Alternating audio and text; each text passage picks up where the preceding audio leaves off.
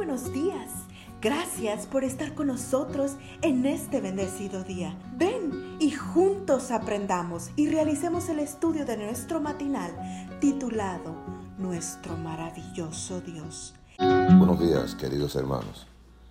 La matutina para hoy, 28 de agosto del año 2022, se titula ¿Qué quieres que haga por ti? Dice la Biblia en Lucas 11 del 9 al 10, Pedid y se os dará, buscad y hallaréis, llamad y se os abrirá, porque todo aquel que pide recibe, y el que busca halla, y al que llama se le abrirá. Si en este momento el Señor te preguntara qué quieres que haga por ti, ¿qué le dirías? La escritura registra un caso tal, cuando Jesús y sus discípulos se disponían a salir de Jericó, seguidos por una gran multitud. Esa gran cantidad de gente va rumbo a Jerusalén para celebrar la Pascua y según la costumbre de la época, el maestro les habla mientras camina. Mientras el gentío avanza, un ciego de nombre Bartimeo está sentado junto al camino mendigando. Apenas Bartimeo oye que entre los viajeros se encuentra Jesús, comienza a gritar a voz de cuello, Jesús, hijo de David, ten misericordia de mí. Cuando lo reprenden para que se calle, grita entonces con más fuerza y Jesús se detiene. ¿Por qué se detiene el Señor?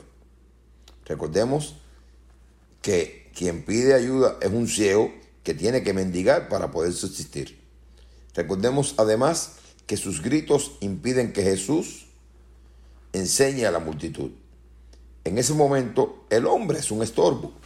Sin embargo, Jesús se detiene. Aún más, no solo se detiene, sino que lo manda a llamar. ¿Por qué haces estas cosas? Me gusta la forma como responde Amsi Clarence Dixon cuando escribe que a Jesús el clamor del alma afligida siempre lo detiene. Entre enseñar a la multitud y ayudar a alguien en necesidad, ¿qué escoge el Señor? Él siempre escoge ayudar. ¿Qué quieres que te haga? Le preguntó Jesús al ciego. Sin pensarlo dos veces, Bartimeo respondió, Maestro, que recobre la vista. Al instante, dice la escritura, recobró la vista y seguía a Jesús por el camino. ¿No es esto maravilloso? El Señor deja lo que está haciendo para atender el clamor de un hombre ciego y pobre, que muy probablemente ocupa el lugar más bajo en la escala social de Jericó. Ese clamor fue, Jesús, hijo de David, ten misericordia de mí.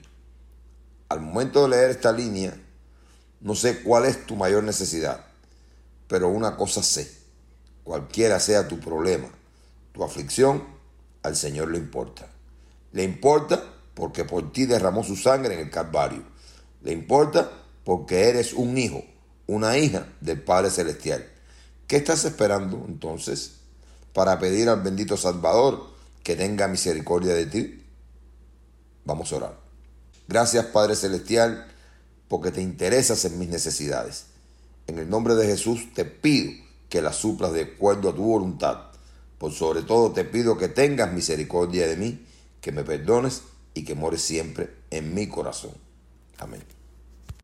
Cada día gracias. Gracias Dios por darnos la tranquilidad necesaria para enfrentar los retos, alegrías y dificultades que el Señor tu Dios está contigo. Como guerrero victorioso se deleitará en ti, con gozo te renovará cada día con su amor. Te esperamos el día de mañana para continuar cobrando aliento en la palabra de nuestro maravilloso Dios.